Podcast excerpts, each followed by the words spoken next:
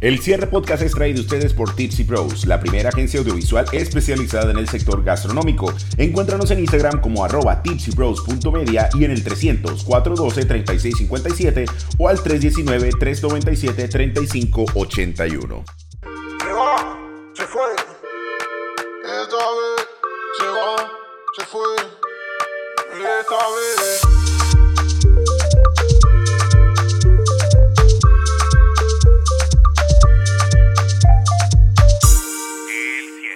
Bienvenidos a esta segunda temporada del cierre y aquí hacía falta alguien dentro de estas conversaciones maravillosas. Eh, mi querida nana de colores, bienvenida de vuelta, qué rico tenerte por acá, qué rico volverte a ver después de casi un mes de ausencia. Hola gordito, sí. Oye, ¿un mes? Un mes. No lo puedo creer. ¿Hace un mes? No. Aunque agosto parezca que lleva 75 días aunque agosto parezca que lleve 75 días, sí, ha pasado un mes. Enero, segunda sesión, digo, eh, temporada. No, no, para mí, para mí, agosto ha sido como cerré los ojos y ya, pues ya se acabó. A lo bien, yo he sentido este mes eterno, eterno. No, para mí, agosto sí ha sido rapidísimo. Eh, bueno, hoy es un día en el que estamos grabando como es costumbre de madrugada porque seguimos siendo seres noctámbulos. Eh, ¿Qué pasó entre la primera temporada y ahora? Bueno, mi, computador se dañó. Eh, em, el presupuesto no era que no estuviera, simplemente que se destinó a otra cosa y ahora estoy montado en la locura de, de, intentar emprender e invertir dentro de esta maravillosa industria que tantas satisfacciones nos ha traído. Oye, gordo, no me lo vas a creer, pero soñé. O sea, tuve un sueño muy raro. Fue muy bacano, pero muy raro. No, no, no fue erótico, o sea, no. ¿Fue húmedo en alguna circunstancia? Ay, yo que no. Llovió en el sueño. Dile que sí, dile que llovió en el sueño. Imagínense que yo, bueno, eh, ayer estábamos hablando de la taquería, ¿no? No sé, me acosté a dormir y todo, y soñé que iba a Cartagena que íbamos a celebrar el cumpleaños de, de Ivancho y que nos veíamos todos y me decías, es que tienes que probar este taco, marica, pero es que la esencia del taco es el picante. Y yo, pero marica, ¿cómo voy a comer con el picante? Y tú, ay, no, sí, sí, pero marica, y saboreaba dormida. Que estaba contexto, contexto, contexto. Ani es extremadamente alérgica al, al ají. Entonces, eh, bueno, el simple hecho de que pruebes algo con picante como que no va. Sí, no, no es, no es viable. Pero, marica, estaba soñando así mal, que me estaba comiendo un taquito, así me decían, ese es son al pastor, ta, ta, ta. Pero es que, marica, el, el, la salsa, porque me decías, es que hice como una salsa, una variación de una mayonesa. Y además me explicabas todo el proceso y yo, marica, pues está una chimba el proceso, pero no puedo. Estoy soñando con vivir, decía Annie en, el sueño. No, déjame yo quiero, vivir, gordo. Yo quiero vivir, no quiero quedar como Rocky después de sus peleas. Lo cual es una gran posibilidad si comes algo de picante. Sí, sí, sí. Bueno, hoy amaneció el mundo del rock de luto. Quiero que hablemos un poquito de eso porque sé que es algo que te, que, que te, que te mueve, que te importa y que de pronto alguna de las personas que nos escuche también. Hoy eh, falleció Charlie Watts, el baterista de los Rolling Stones. Eh, cuéntanos tus apreciaciones al respecto. Mm, muy a sus 80 años, debo decir que es un lord detrás de esa batería su postura, o sea, para mí es la postura de todo un lord, ¿no? Siempre derecho, sereno. Eh, se le nota a este hombre de toda la vida que fue jazzista, entonces por eso su actitud tan, tan refinada, es que no le encuentro otra palabra a, su expresión como tal detrás de la batería. Okay. Es algo muy triste porque uno se crió con los Stones, yo me crié con los Stones, al mismo tiempo que Diomedes Díaz, eso no importa, pero sí, o sea. En latino pero, Exactamente, pero, pero son cosas que ya te das cuenta que se está llegando a esa época donde vamos a tener que ver, marchar y de un tiempo para acá, ¿no? Porque pues no es el primero de esos grandes artistas que uno tiene tanto cariño, sino ya comienza uno a ver. Pero definitivamente es una baja sensible, es una baja sensible. sí, el mismo diome, ya va a llegar la época en la que vamos a empezar a ver morir gente que nunca antes había muerto. Exactamente. Tal cual. Diomedes lo dijo, ¿no? Sí, se está muriendo.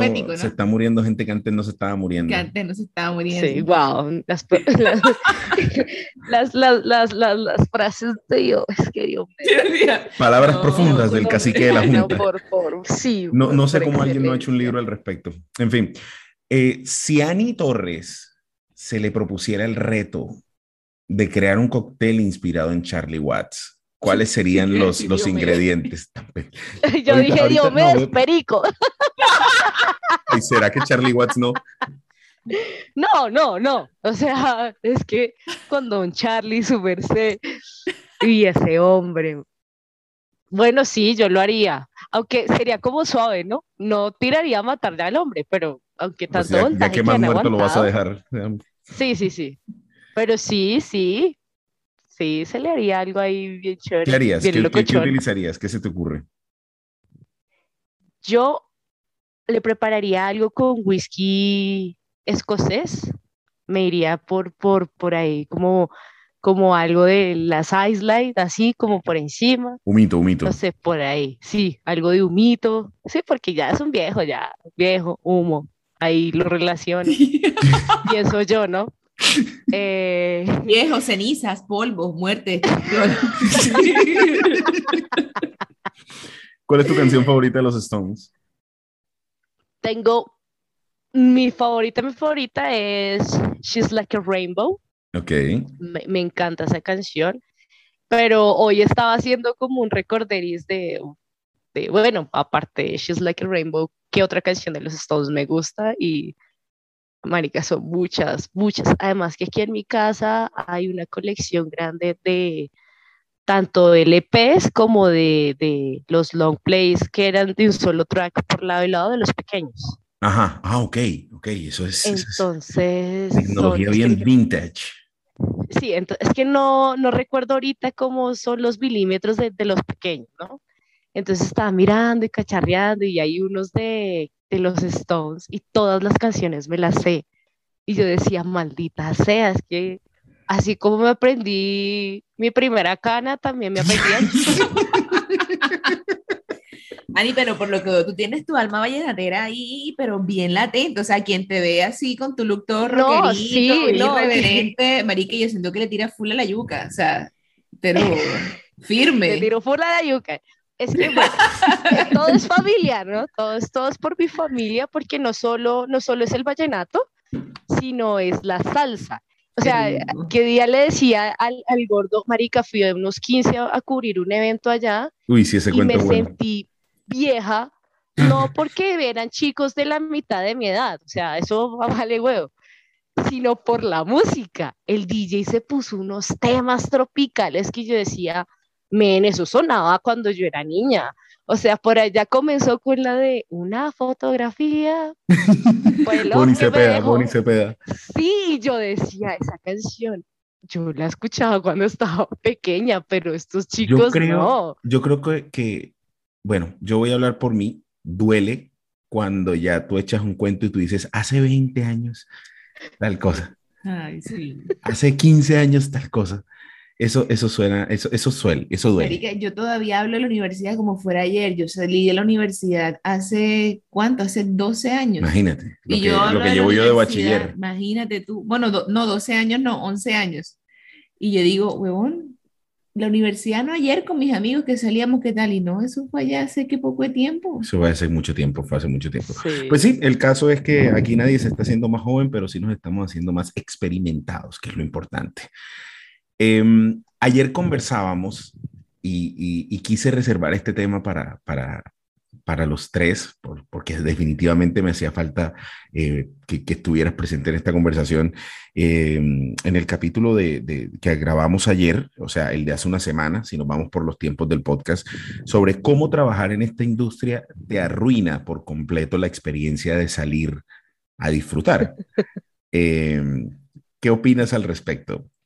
¿Qué te ha pasado? Se la, se la, pasaron a Ani como 45 experiencias por la cabeza en la que Se le arruinó por completo su noche, su día, su mañana. Eh, por lo general, me gusta como invitar de vez en cuando a mi familia, a mi papá, todo que sea, a, a comer, ¿no?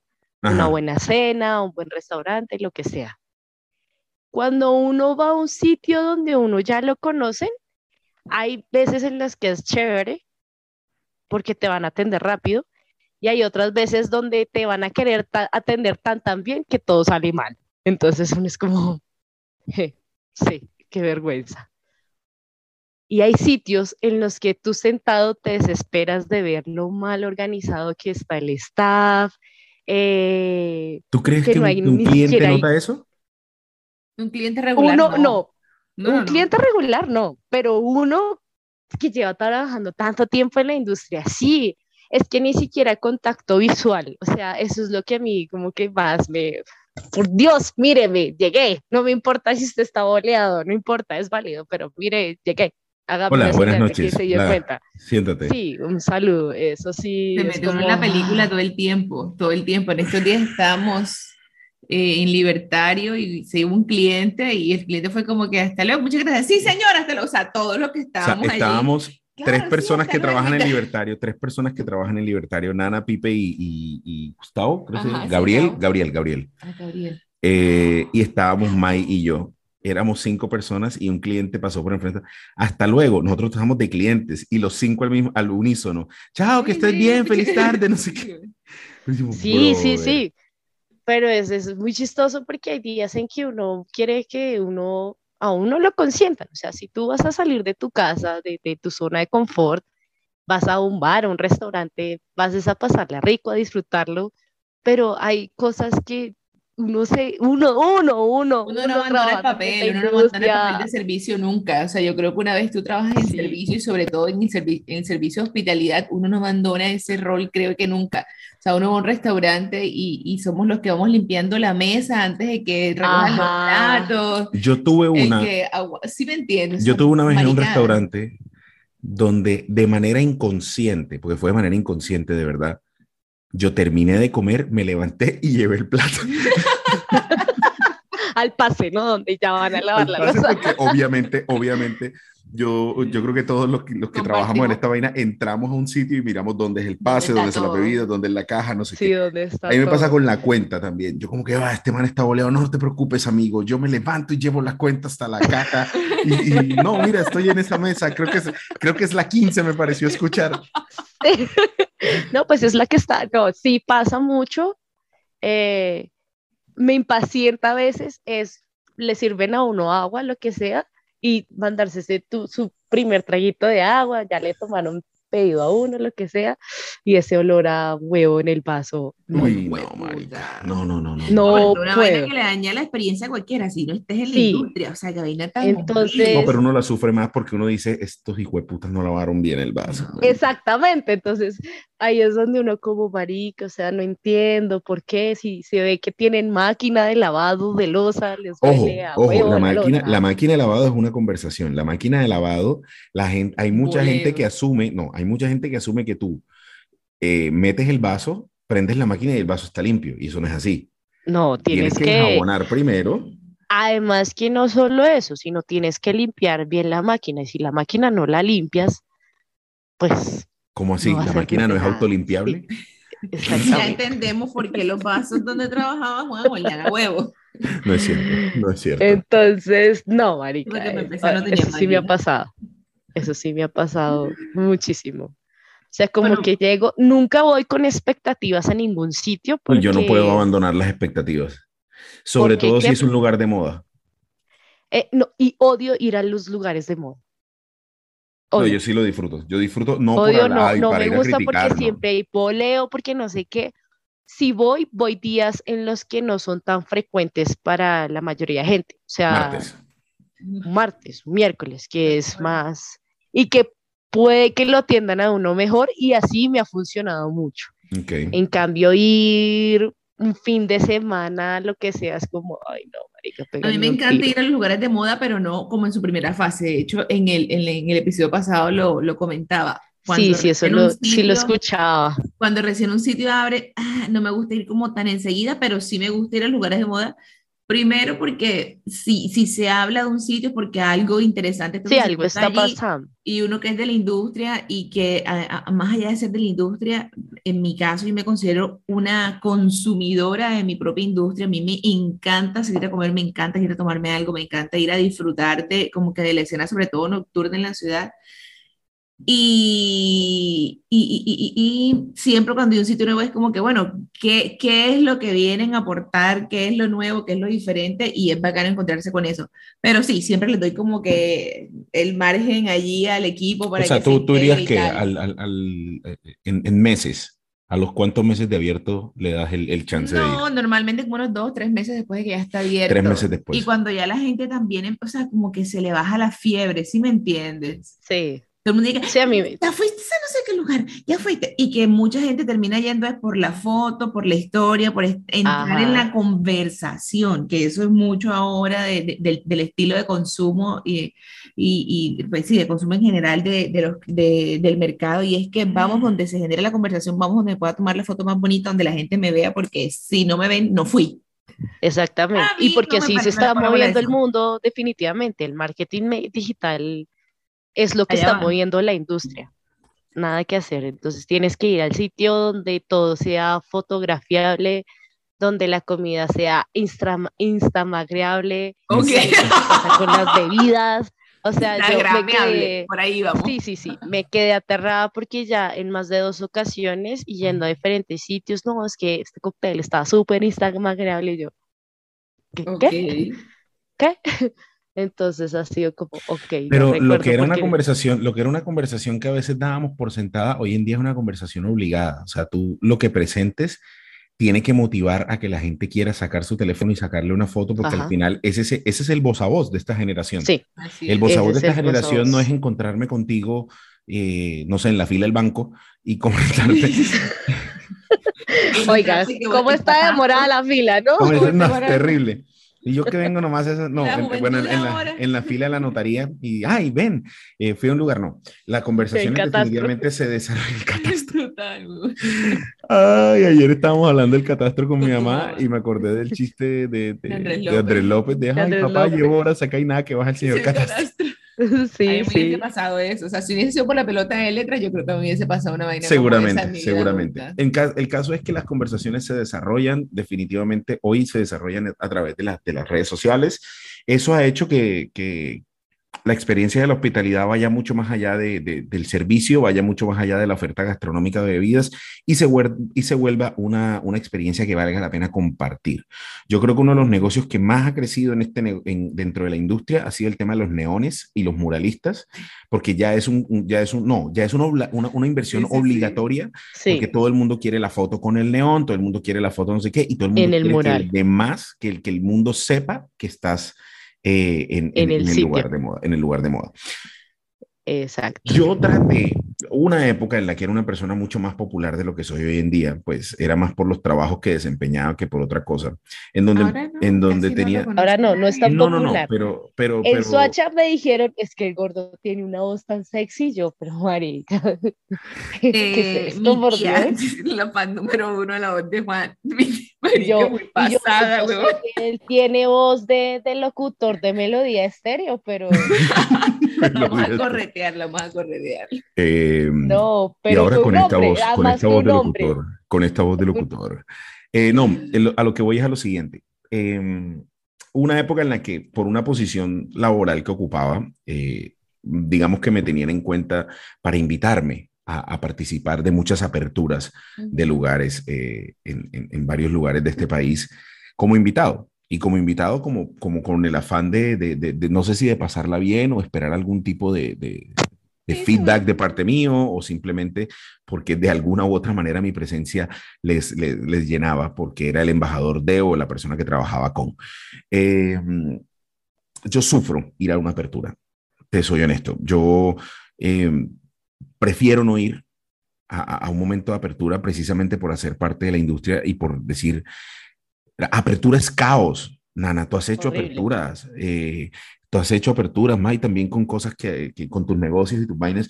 Y dice, puta y que tú sabes que los meseros no, no, todavía no fluyen y no es porque sean malos, es porque es normal, todavía no, hay un, no, fluye el servicio.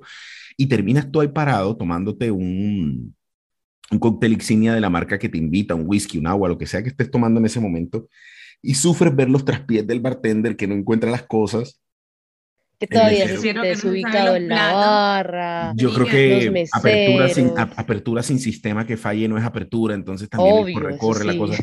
Es una vaina... perdóname, te cuento así una anécdota, y además que fue cagada mía, completa y rotunda y profunda.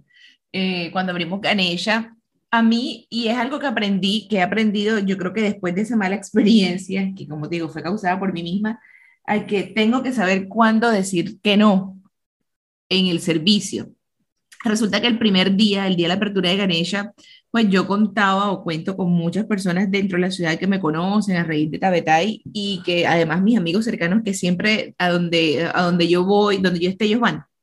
Apoyan. Sí, sí, sí, la verdad que sí.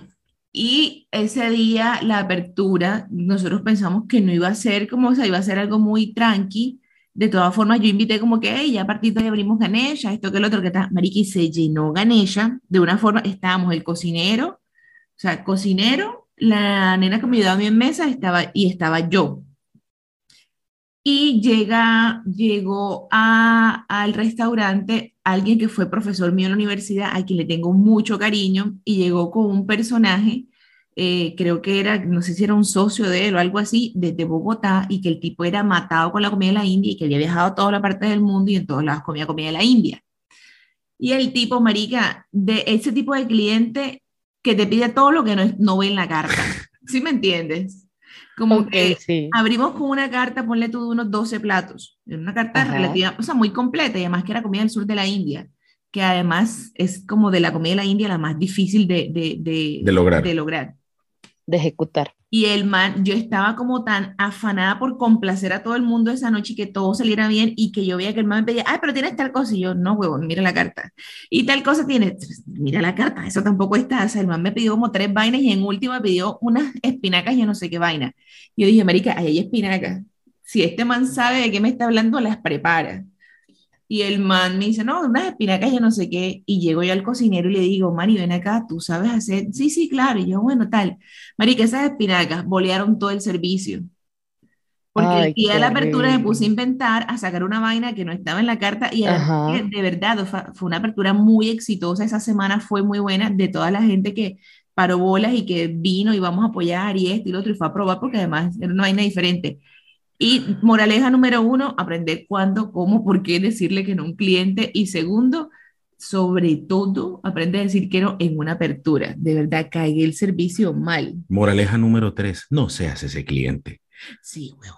Ay, sí. No seas, es más, hoy lo voy a bautizar, no seas el cliente suegra. Tú sabes que, pobrecitas las suegras, les toca cargar con mucha culpa y con muchas cosas, pero la suegra que llega a la casa con el guante blanco a pasar la mano por debajo de la mesa del comedor para ver que de verdad hayan sacudido. O sea, no seas ese cliente, no seas el cliente que va a joder simplemente por el placer de, de, que la gente reconozca que eres experto en comida de la India o en, o en, o en X o Y cosas. Man, una apertura de por sí que creo que yo, yo pensaría que sí, que sí, y me estoy yendo a niveles muy altos, pero si la Organización Mundial de la Salud hiciera una investigación seria sobre eso, podría ser uno de los eventos en el que a más estrés se somete el ser humano. No estoy bromeando. Obvio. La apertura es una, cosa extremadamente estresante. Sí. Eh, y si tú eres consumidor y por alguna razón este podcast llega a tus oídos, no seas hijo de puta. Punto. O sea, llega y entiende que. Pedir, no listo, cosas que no están en la carta. O sea, no pedir lo que no hay en la carta. O sea, si en la carta no hay jugos, pero hay unas aguas que son refrescantes, que, que ah, supieron no esa amarillo, yo te voy a compartir, yo te voy a compartir una cosa que me pasó, no recuerdo muy bien en qué año fue, pudo haber sido en el 2014, si no estoy mal. Eh, Pablo Carrizo, embajador eh, nacional de Diario Colombia, me invita como bartender, me invita, no, pues me contrata como bartender para un evento en el marco del Festival de Cine. Aquí hago un stop. El público del Festival de Cine es el público más fastidioso que existe en la ciudad de Cartagena. Marzo, marzo es un, es un dolor de huevos por la gente del Festival de Cine. No son todos, obviamente, pero estos desgraciados que huelen a berrenchín y están ahí con su culo de mochila tirándose los más autóctonos saben, saben a qué me refiero. El caso es que llega esta gente al Festival de Cine y nosotros, eh, la verdad es que Diallo la votó lejos ese día, ese, para ese evento. Hubo una cantidad em, inconmensurable de Johnny Walker Blue Label para, para regalar, básicamente. Y esto se hizo en el muelle de la bodeguita. Aparte de eso, hacer una inversión yo no sé cuánto pudo haber costado eso, pero esta gente se trajo un bote, un velero de bandera turca que se llamaba Regina.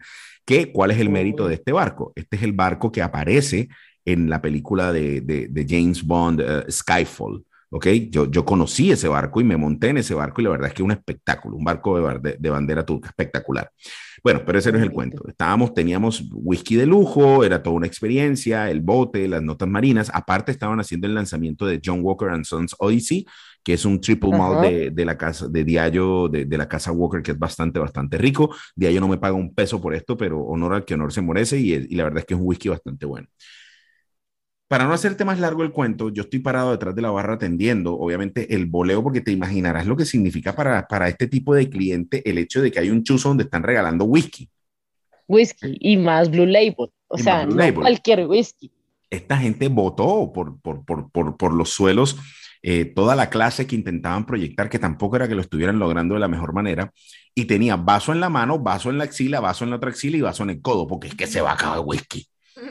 Dios. Llega un Porque la gente es así.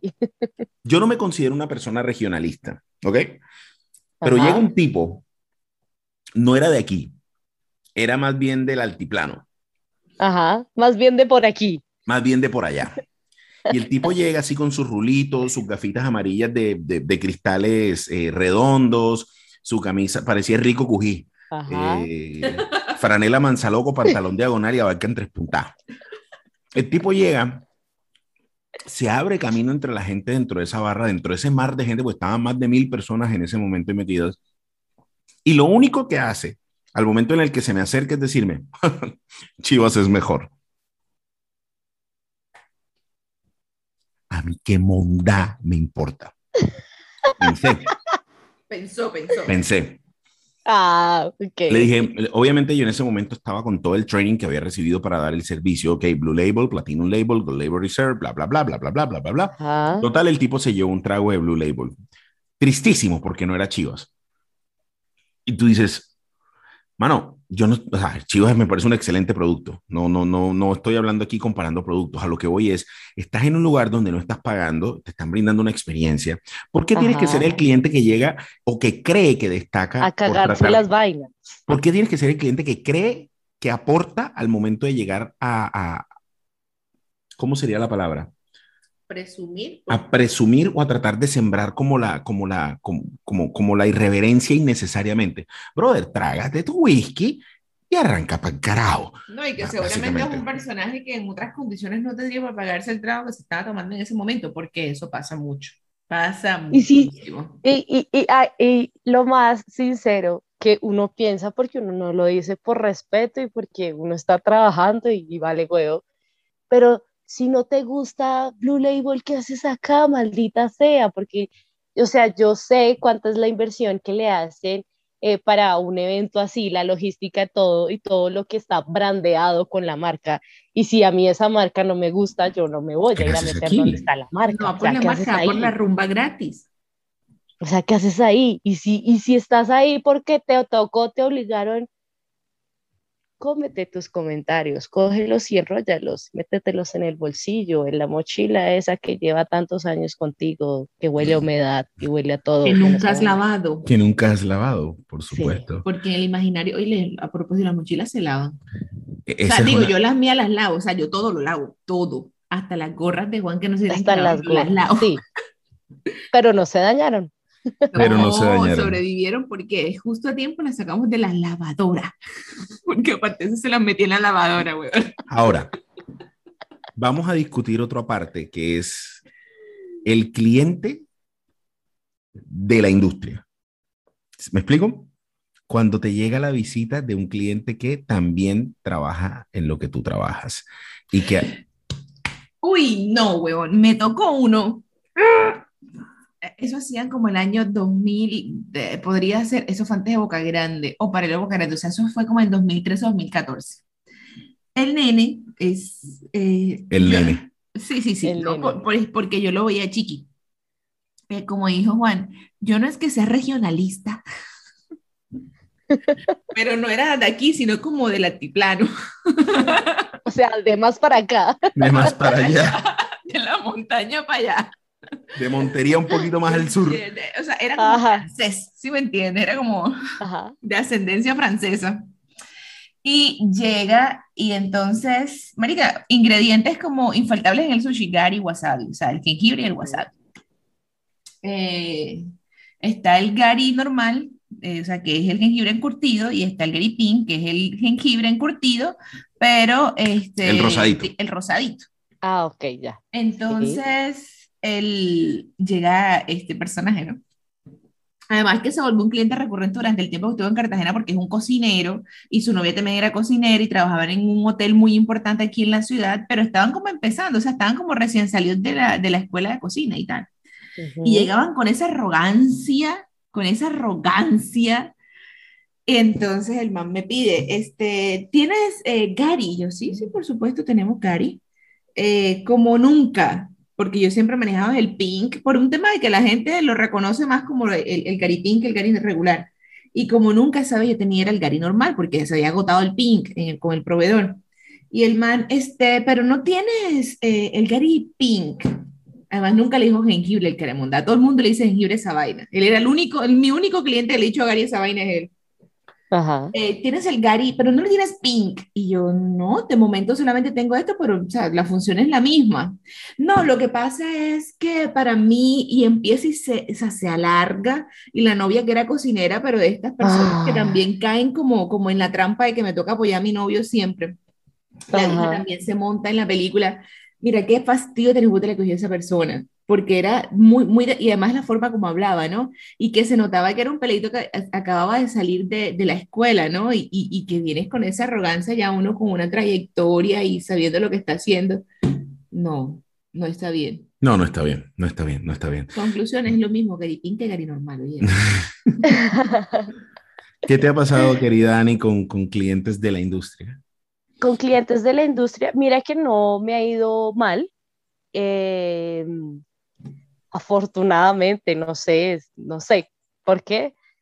Eh, he atendido gente de la industria y se han ido muy contentos con, los, con, las cosas que se han preparado, tanto de la casa o si piden algún clásico. Todo ha sido muy chévere, nunca he tenido así como, como de cliente, no. Pero sí he llegado de cliente a cierto bar, y eso ya lo habíamos hablado, ya habíamos salido a trabajar y nos dio por ir a chismosear ese barcito que estaba en tendencia. y, y, con el negro, pues dijimos, vamos y miramos y a ver qué, cómo son las cosas. Y nosotros llegamos y lo primero que pedimos fue pola, o sea, marica, ya, denos la pola mientras que miramos el, el, la carta y la vaina. Y uno de los amigos del dueño del bar eh, lanza ahí como el puñal. ¡Ay, qué boleta esa gente que llegaba a pedir pola! Ok. Marica, es un bar. Es un bar, o sea, es mi plata, es la suya. Usted está gastando la cerveza, o sea, ¿a usted qué le importa? Y este personaje siempre era así, con comentarios pailas eh, a, todo lado, a todo lado, donde uno estuviera, que el man estuviera haciendo algo, ay, no, pero es que tal cosa. Ah, no sé, weón. Si no te gusta, ¿qué haces aquí? O sea, es lo mismo que yo siempre he dicho. Es como si tanto te fastidia y si no te gusta, ¿qué haces acá? Ya, así de sencillo. Pero, sí, pero sí, o sea, no me pasa atendiendo a la gente, sino es más bien cuando estoy como en mi momento de relajación, que llega alguien de la industria a ser prepotente, porque esa es la palabra, esa prepotencia, que hoy en día no son, no son todos, pero sí hace unos años atrás, muchos, sí habían un par de personajes ahí que uno los veía y ya como que, ay, qué fastidio este personaje. Y sobre todo esos personajes que no se acordaban de los nombres de la gente. Sí, Sí. Ah, no, es que eran odiosos de, de pe a pa. Creo que nos pasó en algún momento. Eh, no, no, contigo no. O sea, no porque, pues, marica, hablando mierda de todo lo que fuera, pero trabajaste conmigo en World Class en el W. nos volvimos a ver en el World Class de, de Medellín. De Medellín. O sea, yo como le voy a pedir a alguien que se acuerde de mí por dos veces, así hubiese sido una semana, pero por dos veces que nos hayamos visto. De acuerdo. O sea, eso para mí es más normal, a más que tú no eres prepotente, María. Llegas y, ah, no, sí, el vacile, ¿sí me entiendes? En cambio, esa persona que no camina, sino levita y todo lo mira por encima del hombro y todos son menos que el man, o sea, eso sí. Ah. Yo tengo una pregunta. ¿Tú crees que de pronto uno, uno trabajando en lo que trabaja encuentra más placer en, en, lugares más sencillos? Sí, toda la vida. Toda, toda la vida, y te lo digo porque yo, es, o sea, sí me gusta ir a sitios, probar cócteles, que está manejando toda la vaina, me encanta. Pero, manica, yo soy muy feliz y yendo a un chusito de rock que queda cerca de mi casa, que sé que puedo tomar cerveza, que si quiero cócteles me los preparan como me gustan, lo que sea, bla, algo sencillo, pequeño, chiquito, no es ostentoso, no me están mirando, no me están juzgando, nada, sí, yo soy feliz así, yo. Yo tengo la, la impresión de que el futuro de la industria en el volumen se va a basar más en lugares simples, de propuestas reducidas, más allá de lo que se venía, de lo que viene, venía pasando o viene pasando, no sé, de, lugares eh, enormes con, como que abarcan demasiado. Es decir, ¿qué día teníamos esta conversación con May y hablábamos de cuando tú vas a un restaurante, pasa sobre, pasa con comida y pasa con cócteles, pero digamos que es más fácil de verlo con el tema de la comida. Y tú vas y el sitio tiene ceviches, arroces, carnes, pescados, sushis, pizza, comida rápida, eh, pinchos, eh, maíz desgranado, y tú dices como que, ah, ok, o sea, que, que, que a mí, y, y, esto puede ser peligroso hablar como tan, tan, tan en totalidad así, pero llegar a un lugar que me ofrece todo eso, me da la impresión de que no van a hacer nada bien. Ajá, sí, a mí también. Yo de hecho de plano no visito ese tipo de sitios si tú a mí me dices que vendes perros y hamburguesas y solo me estás ofreciendo siete variedades de perros, siete variedades de hamburguesas, ya. Que ya es un montón. Si ese es tu, sí, si ese es tu focus, es tu focus.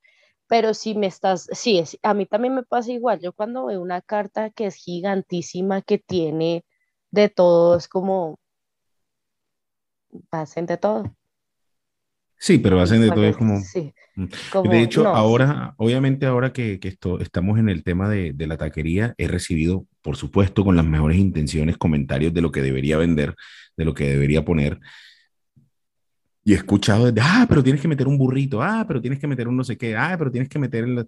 Digo, como que, man, yo creo y soy, estoy, estoy convencido, no creo, estoy convencido de que si tienes una, una propuesta reducida, pero, pero, pero lo poco que estás haciendo, lo estás haciendo bien, e, es, mucho más provechoso que trates de abarcar todo el mercado posible y termines por no hacer nada, nada, nada que sea positivo. No sé, me, me, da esa impresión. Sí, porque mira, hubo un caso aquí en Bogotá que fue un proyecto grande y pues claramente pandemia y, y, y aperturas y cierres y todo lo que fuera, el sitio, el sitio no duró ni un mes abierto y era un sitio grande y restaurantes y como cinco barras y la vaina y fue una vaina, un monstruo de sitio, pero querían abarcar tanto campo que, que no, la verdad, no vi una finalidad como, wash, marica, y, y cerraron, qué cagada, cerraron. Y es triste porque pues es mucha gente que está trabajando detrás de eso y, que se quede sin trabajo, pues es, es la cagada. Yo te voy a decir una vaina, Dani. Yo estoy en este momento montando un lugar pequeño. Y esta experiencia, dentro de todos los aprendizajes que me ha traído, qué hueval de plata te gastas en cosas que tú crees que no te van a costar tanto. O sea, de verdad que el, yo, si bien siempre fui muy sensible a todo el tema de cierres con, con, con pandemia y decir, puta, qué cagada la gente, su inversión y no sé qué, pero entender a una escala muy mínima, porque en realidad es que no se ha hecho la, gran inversión, porque sencillamente no ha habido de dónde hacer una gran inversión, pero se ha hecho, se ha hecho un trabajo consciente y se ha tratado de, de, optimizar el recurso lo más posible, pero te empiezas a dar cuenta que cada cosita es un, es un cojonal de plata. Y, y, cada cosita que quieres hacer es, este, te piden, bueno, tú tuviste lugar también. Creo que me puedes dar Yo fe de lo que también te tuve estoy lugar, sí. Yo también tuve un, un sitio pequeño y pues fue chévere porque nosotros, el sitio ya estaba, tenía sus mesas, su, su barra pequeña, era un sitio, era pequeño. Y nosotros, bueno, levantemos este sitio, metamos una máquina de café porque pues es- estamos en un clima frío y necesitamos vender algo que la gente conozca. Sí, Y, y se logró y había noches en las que para un sitio pequeño, hablo de un sitio de siete mesas y cuatro puestos en barra, tener ventas de un millón un viernes y un sábado son ventas significativas, claro. claro, muy sí, significativas. Entonces ya cuando comenzamos a tener fines de semana de millón quinientos, billón, casi dos millones, donde entre semana no nos íbamos blanqueados y decíamos como, wow, marica, sí se necesita seguir facturando así la vaina. Y a la hora de reestructurar el bar, de decir, hay que invertirle, hay que mirar, hay que no sé qué, uno sumaba y bajaba y una nevera mejor, eh, pintura para, para el sitio, o sea, todas esas cosas que uno dice como no valen tanto, siempre terminan saliendo pues mucha Es- plata. Es, es mucho. No, y que si hay una filtración de agua, que porque se rompió por allá un tubo o algo, rompa y eso ya es plata y, y termina todo convirtiéndose en, en métale y métale y métale. Y a veces suele pasar que se desanima uno porque no ve uno las ganancias como le gustaría a uno verlas. Pero es que esas se van a ver es a un futuro. Sí, este jueguito es de paciencia. Este juego es de Es paciencia. de Yo tuve, mucha paciencia. Y yo lo tuve digo, y- una conversación bastante chistosa con Mai al respecto cuando empezamos únicamente con el tema de domicilios, con una inversión bastante pequeña. Eh, y le decía, ¿cómo así? Pero es que, ¿cómo fue? Yo vendí, pero, o sea, o- o el primer día obviamente se vendió mucho, pero ¿cómo así? Si Yo vendí tanto y ya no tengo ni un peso en la cuenta. Al día siguiente, ¿no? yo obvio, porque tengo que comprar todos los insumos y recuerda que viene con lo otro, no sé qué. Y al día siguiente lo mismo, volví a vender y fue, pero ajá, ¿cómo así? Hoy otra vez vendí y se fue todo. Yo, sí, es que eso va a ser así. Lo importante es que no te hagas que sacar de tu bolsillo. Pero que el Exactamente. negocio pague todo, pues maravilloso, dale gracias. Ya cuando un Gracias. negocio se comienza a pagar solito, proveedores, arriendo eh, mm, eh, y servicios, todo. ya es un descanso. Mira Ya que cuando comienzas a ver ese, ese extra que ya queda para ti, ya es como, ah, marica, qué chimba. la hice. Digamos que eso ya lo estamos viendo en Cabrón. Eh, pues para nadie es un secreto que Cabrón iba a abrir antes de que comenzara la pandemia. Ujú. Y bueno, Yo sigo a- alucinando con ese lugar. O sea, me, el concepto de un cóctel bar, sobre todo un cóctel bar montado de la calidad en la que está cabrón, en Soacha, y que, y que Y la mira gente. que la gente va a tomar cócteles, tú ves muy poca gente tomando cerveza. y es muy- gente de ahí, es gente del sector. Sí, claro, es gente del sector. Imagínate, el viernes tuvimos la ruta del biche. mm, Ay, sí, la pensé que iba a estar más movido, pero pues no fue tanta gente. Pero el sábado, marica, la sacamos del estadio. El sábado se vendieron 100 cócteles de la casa. O sea, lo que se facturaba un viernes el segundo piso de Alquímico lo facturó cabrón un sábado en Del Soacha. putas, del putas, del putas. Oye, ahora que Entonces- mencionas el biche, le tengo un chisme. ¿Qué pajo?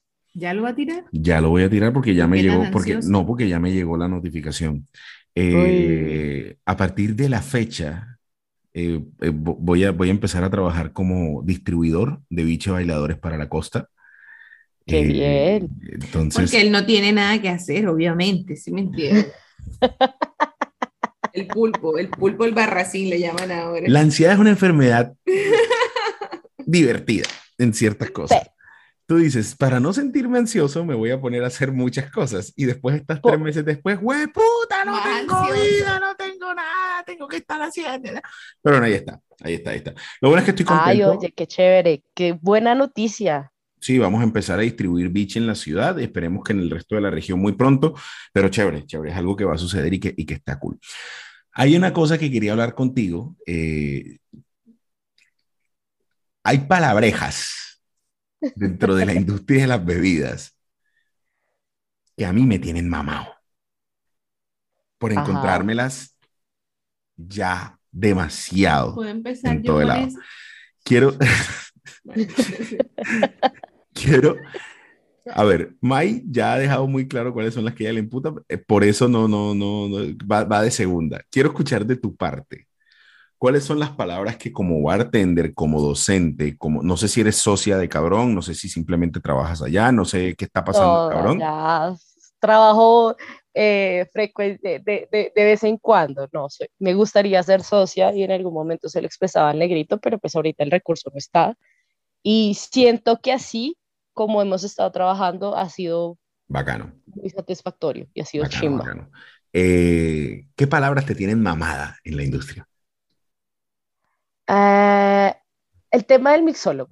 Ajá. Ok, pero esa es old school. Esa, esa, esa ya es. Sí, esa ya esa sí viene de, de- Pero es que hay unas que están vigentes y que estoy mamado de escucharlas en todos los menús, en todas las capacitaciones, en todo, todo, todo, todo. Eh, el tema de... Es que todo se volvió experiencia, o sea, sí, o sea, de por sí llegas a un sitio y ya es una experiencia nueva para ti, porque nunca estás en ese sitio, ya. Pero es que esa palabra se volvió referente para absolutamente todo, ¿no? Experiencia. Experiencia. experiencia. Entonces es una experiencia que entres al bar, es una experiencia que entres al baño, es una experiencia no, que te pique el zancudo, es una experiencia que veas la cucaracha voladora, porque es, ¿Pero marica, lugares todos vas son experiencias. No, Ani, en Basurto vi yo este, cucaracha voladora. Te la venden en el Eh, chicharrón. Entonces, eh, sí, o sea, de por sí que salir de la casa de uno ya es una experiencia, vivir es una experiencia, entonces... No, y como está la eh, seguridad en este país, es una No, experiencia. Sí, experiencia. sí, a veces Bueno. es- son experiencias casi religiosas, pero, pero esa palabra la tiene tan trillada que es que tiene que ser una experiencia, es que no sé qué, es que es que más. Para mí no son experiencias, sino son momentos memorables, ya, Ojo que no se va, porque entonces ahora es momentos memorables. no. Sí. obvio, sí. Porque antes eran clientes, después fueron comensales y ahora son invitados. Invitados. A ver, Eh, eh, ¿Alguna Para otra? mí el tema del cliente, cliente es cliente, aquí en Cafarnaúm, el customer, ya, o sea, comensales, ya. No, el guest. el guest. decirle el que guest. El el guest. El el guest. guest, no porque no ha sido invitado, usted está llegando porque se le dio la gana, Tal cual. o sea... ¿Qué otra palabra, ¿qué otra palabra te, te tiene las tetas hinchadas ahora mismo en la industria? Y ahorita con el tema de la pandemia, el de Reinventarse. reinventarse. Maldita sea, todos los días uno se reinventa, todos los días, o sea, uno no es la misma persona del día anterior. Pero le dieron tanto palo a esa palabra, Que sabe a mierda. industria, en- que, que, que, que me dicen, es que hay que reinventar. No, no, no. Ya, está bien. Reinvéntese usted. No Bueno, puedo. párale bolas, párale bolas al listado de Mai. Mai no es bartender, Mai no está directamente relacionada con el mundo de las bebidas. Y entonces Ajá. ella podría darnos como un, un esbozo desde el punto de vista del consumidor. Marica, sí, mamá, ir a un bar y encontrar la palabra cordial y clarificado. Sí, me inventé Ok. otra- Pero lo digo, y entonces este es un clarificado de, eh, sí, pues muy bonito, Yo que me llevo- hayas hecho el mojito transparente, muy bonito, que, o sea, pero ya bájale, si me entiendes, bájale dos. Y el cordial, o sea, el- o sea, son Es dos cositas. demasiado. Es que te digo, yo que me, me consumí todo el, el World Class de este año, pues obviamente porque aquí este servidor estuvo de presentador y obviamente hashtag apoyando al, mo- al novio. Todos, en cada una de las presentaciones había un cordial de algo. O sea, ¿cuántos cordiales de... No, ¿cómo, cómo es posible? Mira, cordial es el nuevo syrup. y además, Sí. Si tú te acuerdas, en sirope, sí me 2014, en entiendes, tal 2014 todo eran siropes. El sirope Sí. de romero, que no, no la mondaba, sí. el sirope de jengibre, que no la mondaba, el sirope de lo que sea. A mí me tiene harto. Y van a decir, "Fue puta, esta gente graba para quejarse. Sí, esto es hacer catarsis, jódase. Eh, Pues después de turno, ¿qué es lo que hace uno? sí, total, Uno quejarse tiene que hacer catarsis. Usted después de turno se queja de todo. Se queja de que se le dañó algo, se queja del cliente que le cogió las herramientas. Esto es Además, esto es sano porque usted está haciendo catarsis. Se está al otro lado, se está riendo. cárcel una úlcera. A mí me tiene harto el tema artesanal. Sustentabilidad. No, sustentabilidad. Pero es que sustentabilidad ya es una palabra que es que es transversal a todo tipo de industrias. Ahora todos son sustentables. Todos, sí, sí. Yo te digo una cosa, yo, yo no me considero una persona muy positiva. Yo de hecho me considero una persona más bien hacia el lado de lo negativo. Siempre estoy como que, esperando, como lo, que peor. esperando lo peor. Y una vez leí una vaina, no, no leí una vaina, pues no me la a tirar intelectual. Una vez leí un meme y, sí. Pasa me leí una vaina, a mí en un meme. Por eso, pero es que el, meme, el, meme, es un medio de comunicación, change my mind. Eh, y este meme decía algo, algo, algo, algo que más allá de ser chistoso era alarmante. Y es, tú puedes hacer los esfuerzos que quieras como individuo, como, como, como persona, y aún así el 70% de la polución en el mundo la generan las empresas, uh -huh. no los seres humanos con su disposición de desechos. Entonces, Exacto. hablamos de una realidad en la cual la gente vive en un, y te estoy hablando de la industria, vivimos en un constante pajazo mental de pensar que estamos haciendo alguna diferencia, que es posible que la estemos haciendo por la revolución de las cosas pequeñas y bla, bla, bla, bla, bla, bla, bla. Y aún así tienes una industria que es extremadamente agresiva con el medio ambiente. Sí. Entonces, ¿cómo la herramienta, cómo la, cómo la palabra, cómo, cómo la aplicación de la, del concepto de sustentabilidad se ha vuelto un artículo mercadeable, más allá de ser algo que de verdad atienda a una necesidad eh, real y tangible? Ahora, nuestra industria genera residuos como un hijo de puta. Eso es cierto. Sí, es muy cierto. Y definitivamente hay que hacer algo. Quien me esté escuchando, que no piense que, ah, no, entonces vamos a llenar los mares de plástico. No, no se trata de eso. Pero aterrízate un poquito, loco, y entiende que, que, que, que más, allá, y, y, más allá de tus buenas intenciones y más allá de tus almíbares de pieles de cítricos, eh, hay una realidad mucho más grande y una realidad que debe ser atendida muy pronto, y es el hecho de que, marica, la industria en general, tecnología, moda, automotriz, explotación de petróleo, lo que tú quieras, genera una cantidad de residuos que es exponencialmente mucho más grande que una bolsa de botellas plásticas o una bolsa de botellas de vidrio o, o, o, que estés reservando las tapas para hacer otras cosas o que estés reciclando. O sea, el problema es mucho más grande de lo que, lo quiere, de, de lo que, de lo que te que muestra en Instagram. Deba dejar de hacerse. No, no, no, no he dicho eso en ningún momento. A la realidad no, no, no, a lo, que, a lo que voy es, existe una realidad muy, eh, existe una realidad mayor y existe una realidad mucho más problemática en el fondo y, y, y me da como cierta risa entender cómo hay individuos que, que, que, por dos o tres cosas que hacen quieren la medalla de honor del Congreso, ¿me entiendes? quieren ganársela sí, sí, sí. Por, por, por, no sé, por donar el plástico para fundaciones y por hacer otra vez almíbares con las cáscaras de los limones que se exprimen para la producción y eso ya te convierten en una, en, en, en una, en una potencia y en una autoridad de sustentabilidad. Aterrízate un poquito, es a lo que voy. Eso, eso a mí me da risa con ese tipo de personas es porque está bien, que quieras hacer el cambio está muy bien, que recicles, que no, tenemos una fundación que no recibe eh, el plástico, otra que no recibe el vidrio, perfecto, o sea, todo está chévere, que tengan esos convenios, que generen más empleo, bien. Pero si tú estás comprando diariamente no sé cuántas botellas de agua plásticas, ¿qué, qué estás haciendo? Mira o sea, que eso me parece algo o sea, revolucionario en la industria, la, las máquinas estas que, que, que, te proveen el agua. Exactamente. Eh, esa máquina me parece que es una revolución. Esa, esa máquina que es poner el filtro al agua que, que viene de, del tubo, me parece más chimba que estar comprando botellas de agua cada ratito, o sea, no sé, o que uno les dice como, pues, hierba agua, o sea, yo tomo agua hervida. Ahí es donde está la verdadera revolución de las cosas pequeñas dentro de la industria, algo como eso. O sea, yo, sí, es realmente yo, menos, yo si quiero agua, hiervo agua, y si quiero agua en la calle, pues siempre tengo un botilito con agua y ya no estoy chimbeando, ni jodiendo, ni nada, nada, marico. O sea, sí, sí me entiendes, o sea, no me complico sí. la vida. Pero hay gente que sí se complica la vida al nivel de, de no, sí, ecológicos, no sé qué, y reciclamos, no, claro. Y, y los ves y se están comprando, además están gastando plata innecesariamente comprando X cantidad de botellas de agua en el día. Entonces yo decía, pero pues marica.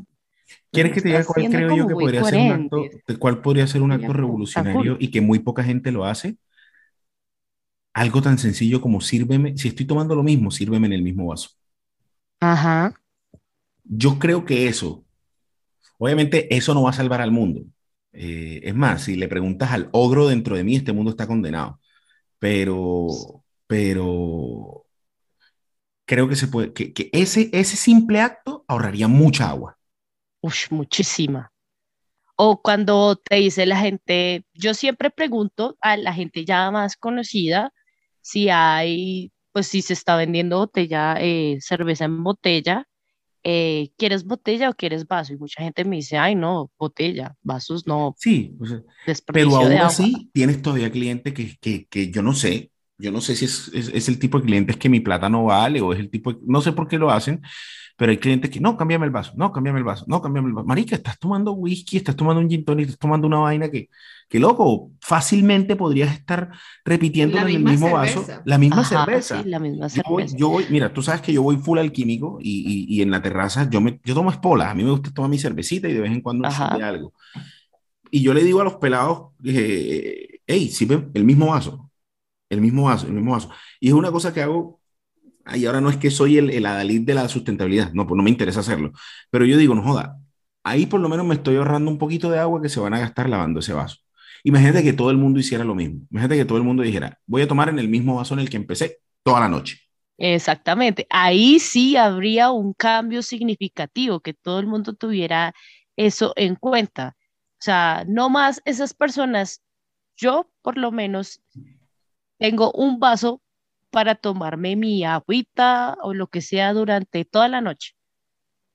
Solo uso un vaso. Hay gente que toma agua en un vaso y deja para lavar. Vuelve y toma otra cosa y deja para lavar. Marica, no, seas así, güey, o sea, a veces tú ni siquiera lavas la losa, la lavas otra persona, pero no sé, hay gente que no es tan consciente todavía de, de esas cosas tan simples. Si yo toda la noche me la voy a pasar tomando agua, pues yo tengo mi vasito reservado al lado donde nadie le estorbe, donde no me lo confundan y sigo tomando el agua en ese vaso. O sea, yo no, yo no le veo inconveniente a eso. Pero sí veo gente que, que, que se las tira así de súper, no, la tierra, no, hay que cuidar el agua, hay que no se sé ha qué. Convertido, se, ha convertido en un, se ha convertido en una conversación. Eh, lo mismo que hablábamos ahorita de, de, de, ir al sitio de moda. Es un tema en el que la gente está por participar en la conversación, pero sí. donde no se está haciendo un esfuerzo no real. No hay una O sea, real. en serio, y, y, uno les dice, bueno, ¿y ustedes aparte de qué más hacen? En su casa ustedes separan la basura, en su casa ustedes reciclan el agua que sale de la lavadora después de usar el soflán. ¿Hacen eso o realmente no lo hacen? Y la gente se queda como, ay, no, ustedes reciclan el agua no, con, el que, con, la que se duchan. Ay, no, pero es que me parece un poco exagerado. Es una bueno, exageración. La, la, la, verdad y es, eh, con el, ya, ya, ya, para pasar de tema, pero la verdad es que hoy, hoy todavía es opcional. Y como pintan las cosas, va a llegar un momento en el que va a ser la única, la, la única salida. Y, y, y, sé que va a ser un cambio muy, muy, muy, muy fuerte para mucha gente, yo incluido. Creo que eh, el hecho, bueno, yo, yo, yo no soy el, el, el hombre de casa, pues, pero sí ah, creo que es un tema de, no, de o sea, yo no soy el tipo de lavar, de eso, la verdad es que no lo hago tanto para que me voy a poner a hablar mierda, pero, hombre, va a llegar un momento en el que, hey, eh, va a ser tan caro por el mismo tema de la escasez, que uno dice, ok, con el agua con la que lavé, me toca trapear. con el agua que me duché, ahora hay que poner una vaina que desvíe esa agua para ponerla, para que caiga dentro del inodoro, no sé, o sea, como, como, tratar de hacer esa vaina. Pero bueno, nos estamos yendo a temas que, que, que van mucho más allá de, de, de, esto. Te quiero contar que en este momento acabamos de, de regresar de cine, porque hoy es martes de hashtag descanso, entre comillas. Ah, ¿y, ¿y qué película vieron? Bueno, nos vimos. permíteme, permíteme, que converse, permíteme contarte. Eh, acaba... de... No, un momento. ¿Quién decidió la película? Yo. ¿O lo solucionan todo como las cosas de adultos? No, no, no. la verdad es que era más el plan de que fuera date night para nosotros, entre el hecho de que ah. estamos montando un negocio, vivimos juntos, los niños, la cosa, no sé qué. Todavía es, nos parece chévere tener los espacios en los que digamos, ok, este va a ser un espacio dedicado para el disfrute. Y el espacio dedicado para el disfrute no puede siempre ser, muy a mi pesar, no siempre puede ser perreo a poca luz. sí, porque no se puede. Eh, entonces May me dijo, vamos para cine. Y dije, listo, vamos para cine. ¿Qué película vemos, mi amor? La verdad es que me da lo mismo, yo quiero estar contigo. A ver, yo elegí la película basada en el horario, porque sí, hoy exacto, estábamos exacto, con pico y placa y entonces no podemos ver ninguna película que fuera antes de las 8 de la noche. Entonces habían dos opciones, una en Caribe Plaza y una en Boca Grande. Y una en Boca Grande. La de Caribe Plaza era esta de... Una de Jason Statham. Eh, Jason Statham es el transportador. Ah, sí, sí, sí, sí, eh, Y la otra, que fue la que terminamos viendo, es una película que, Hugh Jackman. de Hugh Jackman que se llama Reminiscencia. Reminiscencia. El que escuche no vea eso. Háganse un favor, no vea eso ni, ni en Cuevana, o sea, de verdad. Dice reminiscencia y a mí me suena es Julio Jaramillo. Momentico, momentico. Aquí es donde empieza el apartado de las decepciones de esta película. Número uno, cuando yo escucho el nombre de la película que es Reminiscencia, yo esperaba que sonara Julio Jaramillo. con el fondo Julio Jaramillo. Eh, claro. La película es un drama insufrible, porque lo es.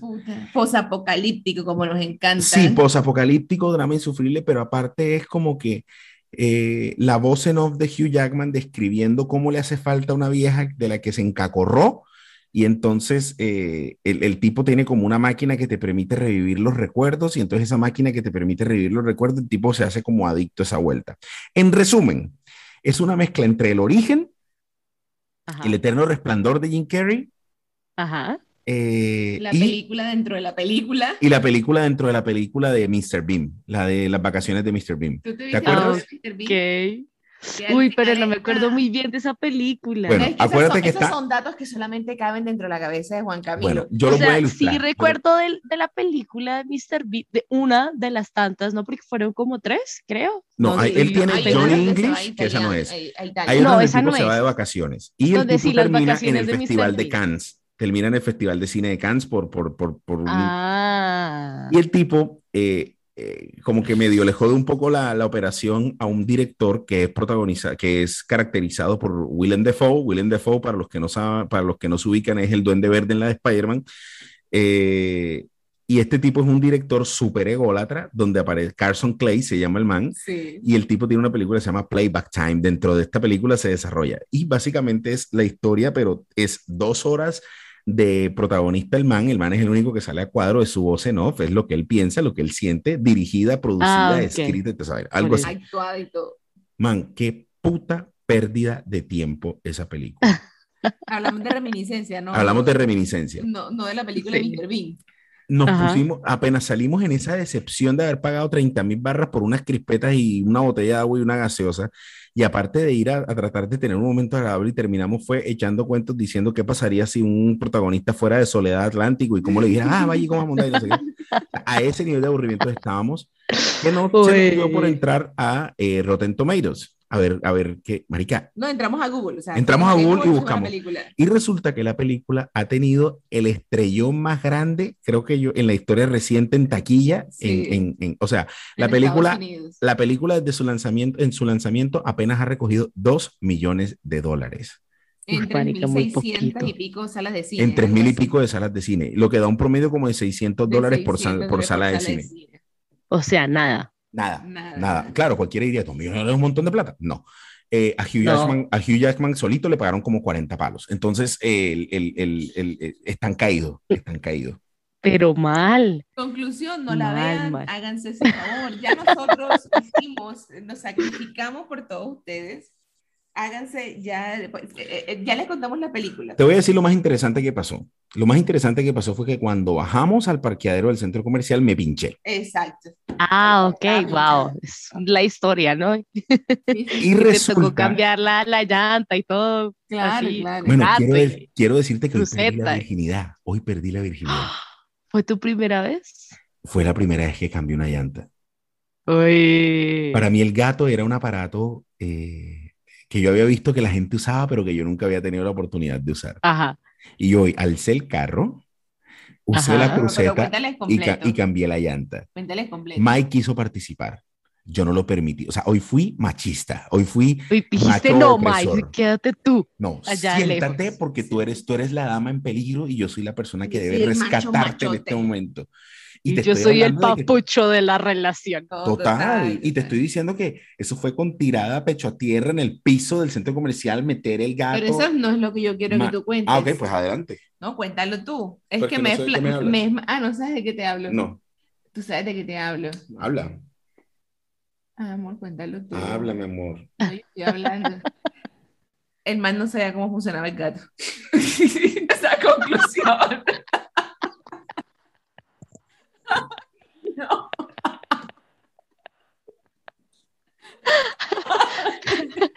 Sí, yo puedo, sí, es mi primera vez. Ja, Juan, Ah, tengo la oportunidad de rescatar a la dama en peligro. Tengo la oportunidad ¡Pum! de El carro se ante mi mujer. Mm. Voy a sacar el gato.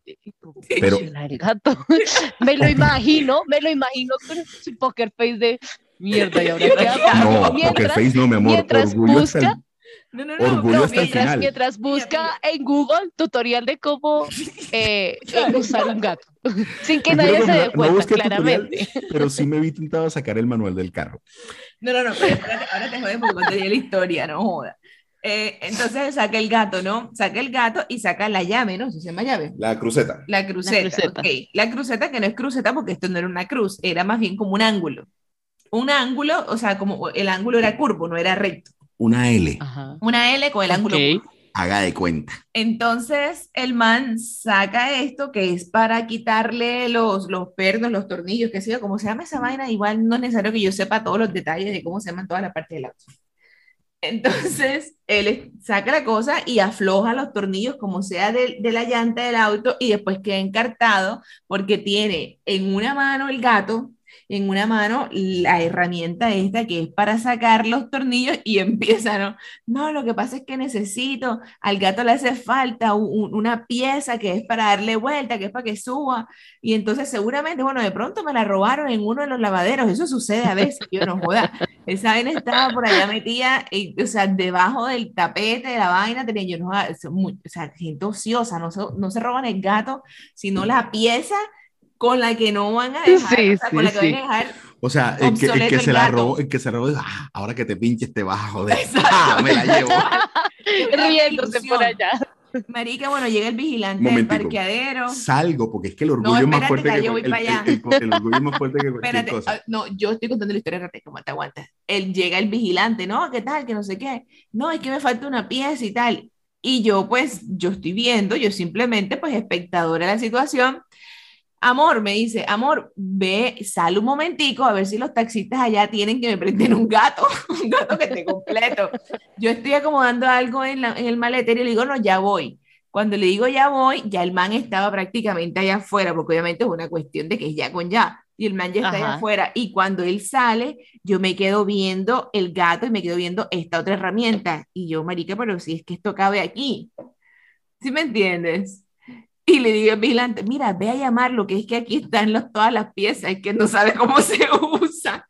Y lo armo, y el man, ah, sí, mire, esto funciona así. Y va y lo busca, bueno, te llamó, fue como por el radio, ¿no? Y cuando llega, pues te imaginas que te pa- pasa de poker face a cara de tontín, de lo siento mucho, de está bien, yo no sabía. Y eso te pasa por no dejarme participar en las actividades que según tú son solamente de macho. Resulta que la Ah. eficiencia de esta gente hicieron, o sea, diseñaron una cruceta que encaja dentro del gato para que también dé Ajá. vueltas y tú puedas subir el carro con eso. May lo descubrió.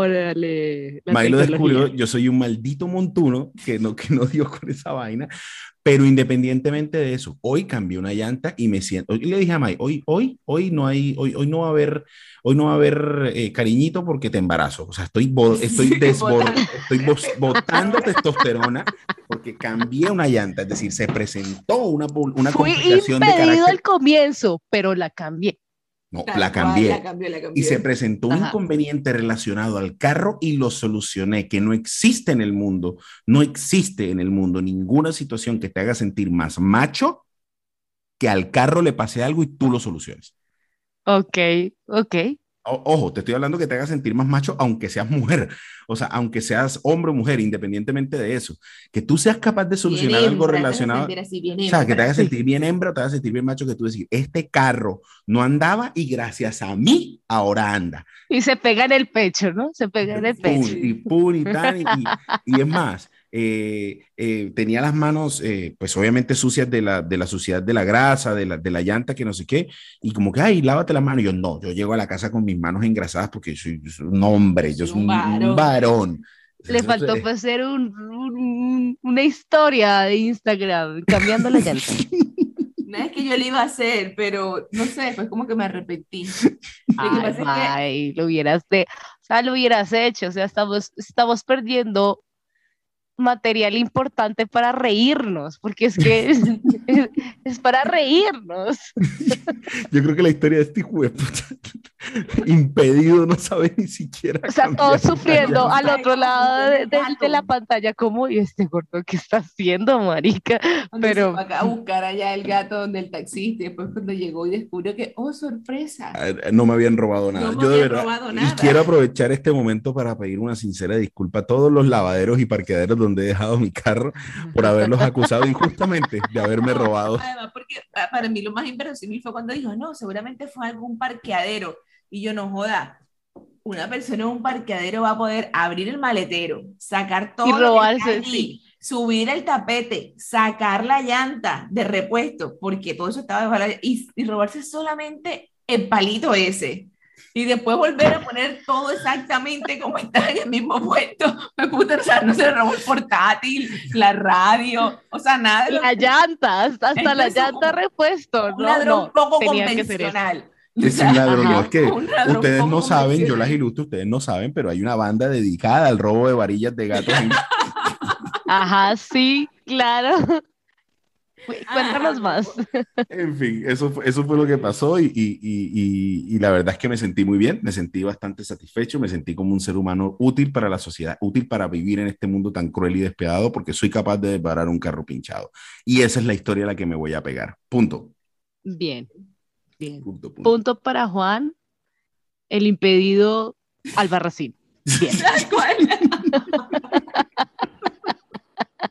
Ay, qué Ay, Dios mío, de verdad que para mí es, de verdad que para mí es un placer volver a, tener estas conversaciones tan sin sentido. Te confieso que recibí un regaño, voy a, voy a, voy a, voy a ahorrarme el de quién hizo parte del regaño, sobre el, de quién vino el regaño, perdón, sobre el episodio pasado, porque es que el episodio pasado se llama ¿Qué carajos tomaba James Bond? Entonces yo tenía que desarrollar durante una hora todo el background histórico sobre qué, sobre quién, sobre por qué James Bond tomaba lo que tomaba. En realidad era un tema de la conversación y lo titulamos así, así que em, voy a tratar de pensar mejor el, el, título para esto que hemos hablado de todo. para que te regañen más duro. Para que me regañen más duro, para, que, para que haya motivos para regañarme. Pon de título algo relacionado con, la, con el gato del carro. Eh, no, no, sé, no, sé usar, no sé usar un gato para desbarar un carro. Así se va a llamar esta, esta, vaina. A todos ustedes. Descubre, o sea, eh, eh, descubrimientos. A Ani le gusta el vallenato y queríamos escuchar reminiscencias. Y queríamos escuchar reminiscencias.